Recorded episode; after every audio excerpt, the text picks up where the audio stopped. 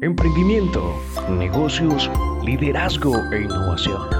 Bienvenidos al podcast de David Alvarado Muñoz. Bienvenidos a este segundo encuentro de la miniserie Sistemas de Gestión de Calidad para la Competitividad con el ingeniero Oscar José Cáceres Rincón. En el episodio anterior hicimos una introducción y hoy ya vamos a entrar en materia para que Oscar nos pueda contar cómo es ese diálogo que se puede dar entre el propósito de toda organización, entendiendo que el propósito hace parte o está marcado dentro de ese direccionamiento estratégico de las empresas, pero cómo dialogan ese propósito de las firmas con lo que son los sistemas de gestión. Oscar, bienvenido, adelante. Muchas gracias, David. Lo prometido es deuda, entonces aquí estamos para iniciar nuestro episodio dedicado al tema de planeación, tal como lo habíamos anunciado en nuestra introducción. Eh, parte de lo que me pregunta eh, lo vamos a, tratar de desarrollar hoy. Vamos a, tratar de eh, descomponer un sistema de gestión, en este caso de calidad, en sus tres eslabones principales.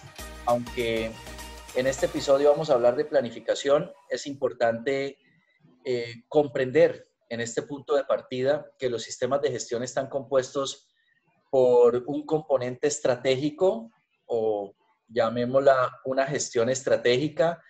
Precisamente ahí los sistemas de gestión tienen que reconocer cuál es el propósito de la organización y cuál es la dirección estratégica de esa organización para poderse engranar con esos elementos y convertirse en esa columna vertebral que le va a permitir a la organización lograr sus resultados precisamente.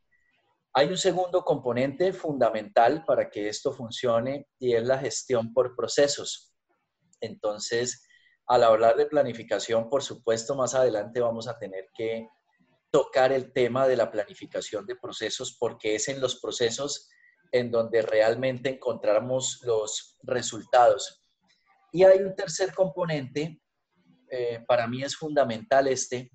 No funcionarían, creo, los otros dos muy bien si el componente de la cultura no está fortalecido. Entonces, la gestión de la cultura es el tercer componente de un sistema de gestión. Entonces, para iniciar, yo quiero tocar una frase que me gusta mucho y la frase dice, una buena planeación establece las bases para el éxito de un sistema de gestión de calidad. Por ende, lo primero que hay que comprender como punto de partida de un sistema de calidad, y vamos a estar abordando la norma realmente en orden, es que todas las organizaciones deben considerar el contexto en el que realizan sus actividades, ya que existen factores que queramos o no influyen en los resultados.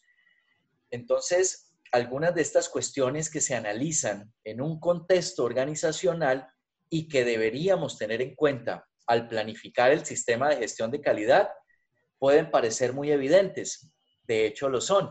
Por ejemplo, eh, monitorear qué ofrece la competencia y en qué condiciones ofrece sus productos y servicios, qué nuevas tecnologías existen para lograr procesos más eficientes, cómo nos afecta el marco legal y sus constantes cambios. Eh, por supuesto, eh, el marco aplicable a los productos y servicios de la organización, el contexto social, el contexto económico, las restricciones comerciales, por ejemplo, de ingreso a nuevos mercados, las oportunidades de financiación. Entonces, todas estas variables, precisamente, que son externas, podrían estar fuera de nuestro control. Y por esta razón, entre mejor conozcamos su comportamiento, estaremos mejor preparados siempre para encaminar a la organización hacia mejores escenarios posibles, mejorando con esto, por supuesto, la toma de decisiones. Hay que considerar también, David, en esta parte, hablando de contexto organizacional como punto de partida de un sistema de gestión de calidad, que paradójicamente muchas veces es más fácil valorar el contexto externo eh, del que estamos hablando que las particularidades de nuestra propia organización. o sea, el contexto interno, el cual está representado nada más y nada menos eh, por aquellos factores que conforman toda la esencia y la identidad de la organización y que definitivamente juegan un papel fundamental para el desempeño de todo sistema de calidad, ya sea para limitarlo o ya sea para potenciarlo, pero hablamos del contexto interno. Entonces, los sistemas de gestión de calidad toman como punto de partida los análisis de contexto. Hay un pensamiento que a veces veo que está equivocado y es que los sistemas de gestión se empiezan a volver tareas para las organizaciones. Realmente los sistemas de gestión, en este caso, eh, por ejemplo, los de calidad, tienen que concebirse como una verdadera herramienta de gestión y no como un conjunto de tareas que yo voy a ir realizando para que luego me certifiquen. Entonces, es muy importante entender que el contexto no es un asunto eh, de estudiar una vez al año para ver en qué han cambiado las cosas, pensaríamos mejor que el pensamiento estratégico de una organización tiene que estar monitoreando muy bien su contexto. En el contexto interno podemos nombrar algunos ejemplos de muy importante, los principios y valores, el talento humano, por supuesto, los conocimientos, los métodos de trabajo, las tecnologías, la estructura organizacional, la infraestructura, entre otras cosas. Entonces, la combinación de factores internos y externos son fundamentales para que en los sistemas de gestión podamos analizar los contextos y empezar a encontrar cuáles son aquellos caminos o aquellas vías que pueden llevar a la organización a escenarios mejores. Oscar, cuando usted nos habla del contexto interno, si le tomáramos esa radiografía o, en este caso ese estudio de contexto actual a una empresa, pero ese estado actual es distinto al estado futuro al que la empresa desea llegar. Es como decir, estamos hoy parados en un punto A, pero la empresa quiere ir a un punto B, siendo ese punto B un estado futuro y ese estado futuro que proyecta la empresa, que lo ve reflejado en sus metas, pues es un estado de crecimiento o es un estado un poco más fuerte comparado con el estado presente. En, ese tema de las metas y esa proyección de cuando una empresa se ve a futuro, ¿cómo un sistema de gestión de calidad le podría estar ayudando a conseguir esas metas o ese estado futuro deseado dentro de esta gestión estratégica? Bueno, primero que todo, eh, es importante entender en este momento que la información del contexto tiene un carácter dinámico, especialmente en lo externo, pero también puede pasar en lo interno. Entonces me uno, me uno en su pregunta, me uno a su pensamiento y es que no debemos simplemente tomar y mantener fotografías fijas del panorama que nos rodea, precisamente cuando lo que queremos es llegar a mejores escenarios. Y aquí viene una primera conclusión, precisamente de este primer requisito de contexto. Y es que de nada serviría hacer un análisis de todos estos factores si no terminamos definiendo con esto unas estrategias. Y estas estrategias precisamente están muy basadas, por un lado, a tratar de prevenir, a tratar de fortalecer elementos débiles, pero por otro lado, están encaminadas a llevar a la organización a esos escenarios futuros deseables. Entonces, precisamente ahí vendría el engranaje de los objetivos organizacionales con sus respectivas metas. Bueno, entonces es una primera conclusión. Gracias por la pregunta.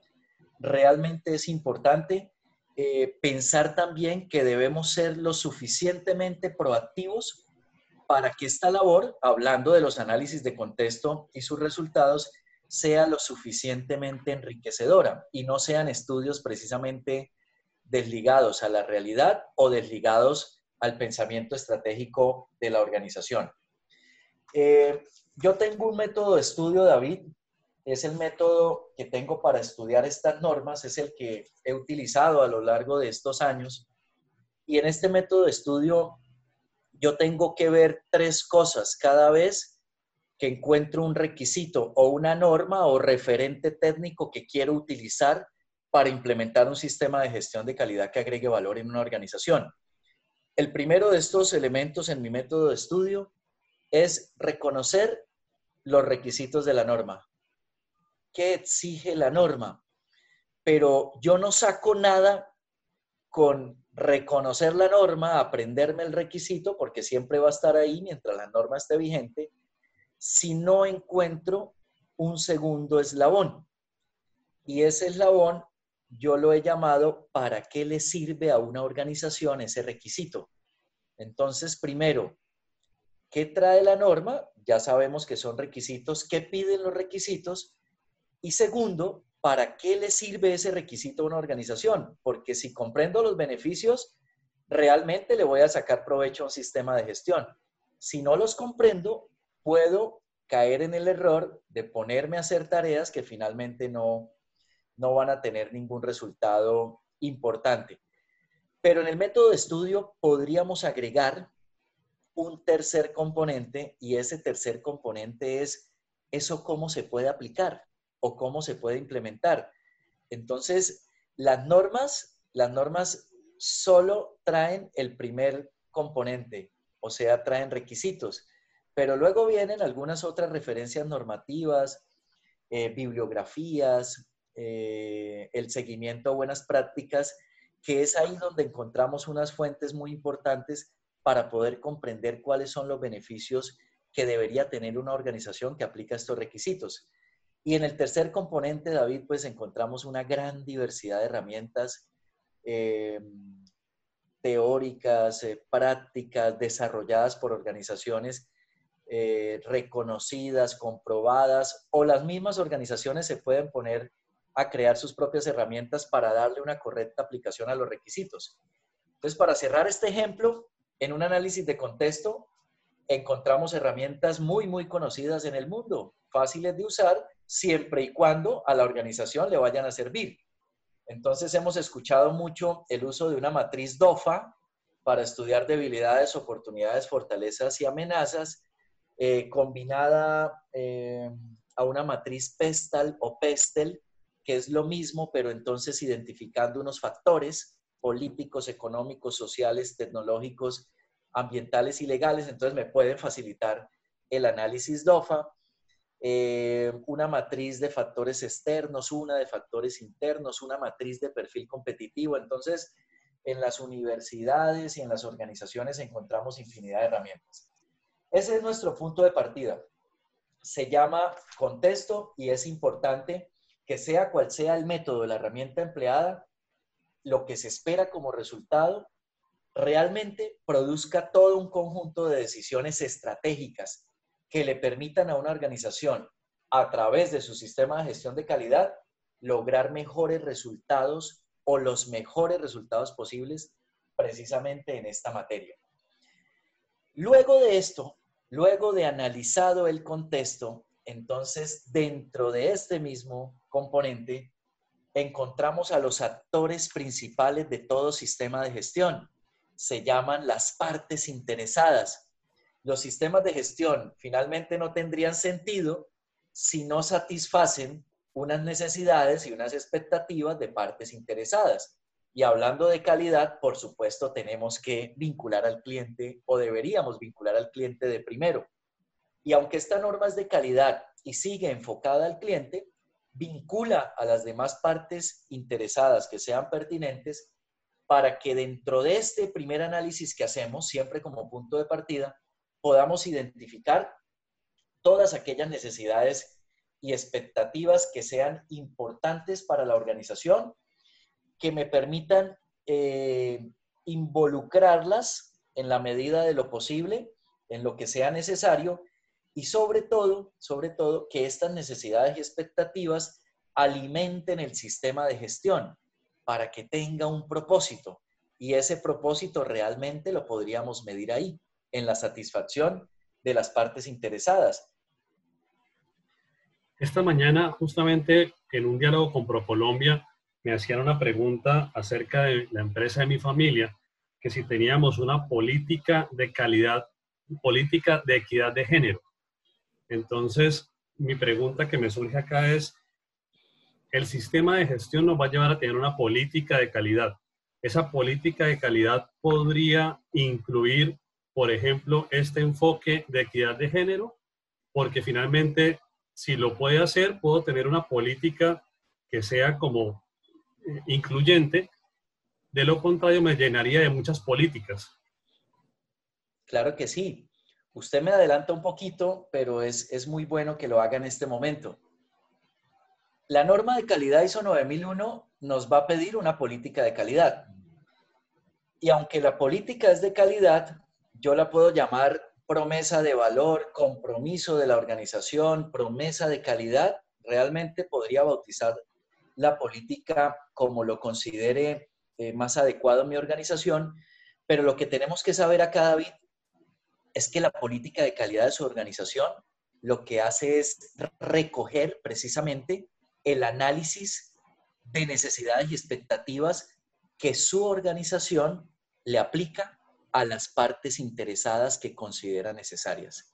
Llámense clientes, en el caso de la empresa eh, que les solicitó a ustedes, llámense clientes o llámense proveedores o llámense comunidad o llámense aliados, eh, colaboradores, gobiernos, entre otros. Entonces, de ahí la importancia de identificar necesidades y expectativas para poder construir una política, reconociendo que la política es el compromiso, ¿cierto? Plasmado por la alta dirección, pero es el compromiso que asume la organización, en este caso, frente a sus partes interesadas, pensando en calidad. Lo que nos plantea la norma entonces en el ámbito de partes interesadas es primero que las tengamos muy bien identificadas. Segundo, que entendamos también que esto puede ser dinámico. Y tercero, tercero, que reconozcamos siempre las necesidades y expectativas que deberíamos cumplir con nuestro sistema de gestión de calidad. Luego la organización va determinando si estas expectativas de partes interesadas se convierten en requisitos. ¿Por qué? Porque muchos, muchos de estos análisis nos llevan a identificar necesidades y expectativas, por ejemplo, legales, por ejemplo, reglamentarias, por ejemplo, de clientes para temas contractuales, eh, de aliados para temas de negocios. Entonces, de ahí, David, de ahí es de donde nacen realmente los requisitos esenciales que una organización debería cumplir. Pero para poder cumplirlos, por supuesto que nuestra norma de calidad nos brinda otra serie de requisitos que son los que terminan ayudando. Entonces, pasando por acá, teniendo en cuenta todos, todos estos ingredientes fundamentales que ya hemos visto, hablando de propósito, dirección estratégica, análisis de contexto, análisis de partes interesadas, es como podemos ahora alimentar un enfoque de procesos. De acuerdo a la norma, se define un alcance, entonces el alcance involucra las líneas de acción de la organización, en donde va a estar el sistema de gestión, llamemos las líneas de productos, llamemos las líneas de servicios, pero luego es interesante cómo acá la norma ya nos pide identificar procesos necesarios, pero procesos necesarios para qué? Para que una organización pueda cumplirle a sus partes interesadas aunque la organización ya tiene unos procesos, lo que vamos a hacer ahora con ayuda de esta norma realmente es poder identificar actividades claves de los procesos, identificar procesos claves y sus interacciones para que a través de este esquema obtengamos los resultados. Estos procesos pueden a su vez contribuir, por supuesto, con el direccionamiento estratégico de la organización. Y si nos fijamos en este momento, lo que llevamos es un hilo conductor. Los sistemas de gestión no pueden hacer o no deberían hacer nada diferente a apoyar a la organización en lo que sea su propósito y su direccionamiento estratégico, como usted ya lo mencionaba. Entonces, la correcta alineación o el engranaje, como lo llamábamos al principio, entre propósito, dirección estratégica el análisis situacional de contexto sumado a las partes interesadas y a lo que la organización asume como requisito es lo que finalmente le da vida a estos procesos. O mejor, es lo que nutre a los procesos para que los procesos puedan realmente contribuir. En este punto, entonces, empezamos a hablar de riesgos. Las normas, en el caso de nuestra norma 9001, ya al hablar de procesos y, por supuesto pasar por otra serie de requisitos porque no es el, propósito del episodio reconocer el 100% de requisitos, nos tomaríamos mucho tiempo. Realmente lo que estamos buscando con esta miniserie es poder tocar todos los elementos generales que sean claves a la hora de comprender verdaderamente cómo un sistema de gestión le tiene que aportar a la competitividad de la organización. Entonces acá ya podemos hablar de un tema que es nuevo para 9001, pero que es fundamental hoy en día en las decisiones estratégicas de las organizaciones y por supuesto en la operación, y es la gestión del riesgo. Entonces las nuevas normas ISO, o sea, en las nuevas versiones de normas, se hace la distinción entre riesgo con efecto adverso y oportunidad con un impacto positivo en la eficacia del sistema de gestión. Debido a que contamos ya con un análisis de contexto interno y externo, que incluye, por supuesto, la identificación de partes interesadas, como ya lo mencionábamos. Asimismo, tenemos los procesos necesarios ya identificados para el sistema de gestión de calidad. Con todos estos insumos podemos hacer referencia a la influencia de la incertidumbre sobre la consecución de los resultados esperados de nuestros procesos, encontrando circunstancias que podrían dificultar, en este caso riesgos, o encontrando circunstancias que podrían favorecer denominadas oportunidades para la obtención de los resultados previstos de un sistema de gestión de calidad. Por tanto, es fundamental que a la hora de definir y planificar un proceso, lo hagamos considerando estas posibles situaciones para que nuestros procesos estén siempre en mejor disposición de conseguir resultados que pretendemos lograr. Eh, hay otra serie de requisitos, David, que también son nuevos y son muy importantes. Eh, finalmente, tenemos que entender hoy en día que la gestión del riesgo entra en la etapa de planificación de los sistemas de gestión de calidad, que la gestión del cambio entra en la etapa de planificación de los sistemas de gestión de calidad y otra serie de elementos que son importantes de considerar. Entonces, para ir cerrando nuestro episodio de planificación, ¿cómo se crea una política? O sea, ¿cómo se enmarca un compromiso organizacional con la calidad?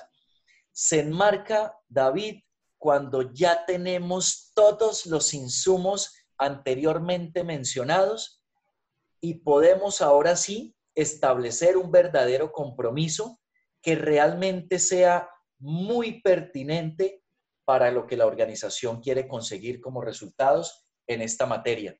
Y teniendo una política de calidad, entonces vamos a poder definir unos objetivos de calidad. ¿Qué son los objetivos de calidad? Los objetivos de calidad terminan siendo las vías de cómo una organización va a cumplir la política o sea que si yo cumplo, si yo me voy por esos caminos, asumo unos retos, siempre pensando que esos objetivos me deben poner en una situación mejor, si yo cumplo con eso, debería entonces estar cumpliendo mi promesa de valor o mi política de calidad. Y si yo cumplo con mi política de calidad, estaríamos diciendo que le estamos cumpliendo a nuestras partes interesadas. Como le dije hay muchos más elementos que son importantes. Aquí se involucra el liderazgo y el compromiso de la alta dirección. Sin esto, los sistemas de gestión tampoco tendrían un sentido pleno. Yo siempre he pensado en este punto del liderazgo dentro de los sistemas de gestión que el ejemplo no es la mejor manera de enseñar o de empoderar a los demás. Es la única manera realmente efectiva para lograr tener un esquema de liderazgo que realmente aporte valor, que realmente motive al personal. Entonces, como conclusión final de este episodio, tengo que cerrar, David, hablando de algo con lo que empecé hoy, y es que una buena planificación definitivamente es fundamental para que un sistema de gestión pueda dar los resultados deseados. Oscar, genial. Usted nos ha ilustrado hoy tres elementos. Yo los he dibujado como tres círculos que hacen parte del sistema. la gestión estratégica, la gestión por, procesos y la cultura organizacional. Una pregunta final y yo invito a los oyentes para que puedan interactuar con usted, que lo puedan buscar en LinkedIn, esta red social, a nivel empresarial y a nivel profesional. Lo pueden encontrar como Oscar José Cáceres Rincón con el nombre completo. Y si alguno de los que está escuchando no tiene aperturado su perfil de LinkedIn, pues es una invitación que creo que junto con el ingeniero Oscar coincidimos que es una gran red social para aprovechar, a diferencia de las redes que nos distraen, esta es una red de conocimiento, es una red para hacer como, como su propósito de red lo promueve, pues hacer contactos, poder trabajar de manera colectiva. Así que yo invito a que le puedan generar alguna pregunta sobre este episodio 2 o incluso sobre la introducción y con mucho gusto sé que Oscar se la va a responder. Yo tengo una para despedir el episodio, Oscar, y es cómo un sistema de gestión de calidad puede apoyar la toma de decisiones al interior de cada proceso. O pensemos en un proceso, cómo el sistema de gestión le ayuda a una empresa a tomar mejores decisiones al interior de un proceso. Hay que partir de algo en este punto de liderazgo. El liderazgo es uno de los principios fundamentales de la gestión de calidad a nivel internacional. Y el liderazgo no se espera que dentro de los sistemas de gestión sea ejercido únicamente por una alta dirección. Realmente lo que se espera es que las organizaciones tengan todo un esquema de liderazgo que apliquen también al interior de los procesos de los procedimientos, de las dependencias o de las áreas. Entonces, para los sistemas de gestión de la calidad es fundamental, David, que el liderazgo se aplique en donde realmente se debe aplicar. ¿Qué nos espera para el próximo episodio? Para los que nos están escuchando, eh, esta miniserie compuesta de cuatro episodios, hoy el episodio número dos. ¿Qué nos espera en el episodio número tres? nos espera el campo de la calidad o de la norma de calidad ISO 9001, que finalmente es el campo más importante para los clientes. Se llama operación. Entonces vamos a ver una mezcla del tema de recursos, cómo los recursos ingresan a los procesos, para que luego esos procesos puedan vivir toda una operación y precisamente puedan entregar resultados. Entonces, yo siempre he denominado este capítulo 8 de la norma de calidad como el capítulo robusto, el más importante, porque es ahí donde se hace el producto y se controla, y es ahí donde se presta el servicio y se controla. Y además de robusto, pues el más importante para los clientes. Entonces vamos a tener un episodio dedicado al tema de operación. Perfecto, muchas gracias por su tiempo, Oscar, muchas gracias a los que nos están escuchando. Como siempre, les pido el favor que nos ayuden a compartir. Me encuentran en todas las aplicaciones de podcast, Apple Podcast, Google Podcast. Si utilizan teléfono iPhone, iPhone tiene la aplicación de Apple Podcast, así que no tienen que descargar ninguna. Estoy en SoundCloud, estoy en Anchor, estoy en Spotify. Si escuchan música en Spotify, ahí mismo en Spotify pueden buscar David Alvarado Muñoz Show y ahí encuentran este y los demás episodios del podcast. Un abrazo para todos y gracias, ingeniero Oscar. Nos vemos en el próximo episodio. Gracias, David. Ahí estaremos como siempre cumpliendo la cita. Muchas gracias.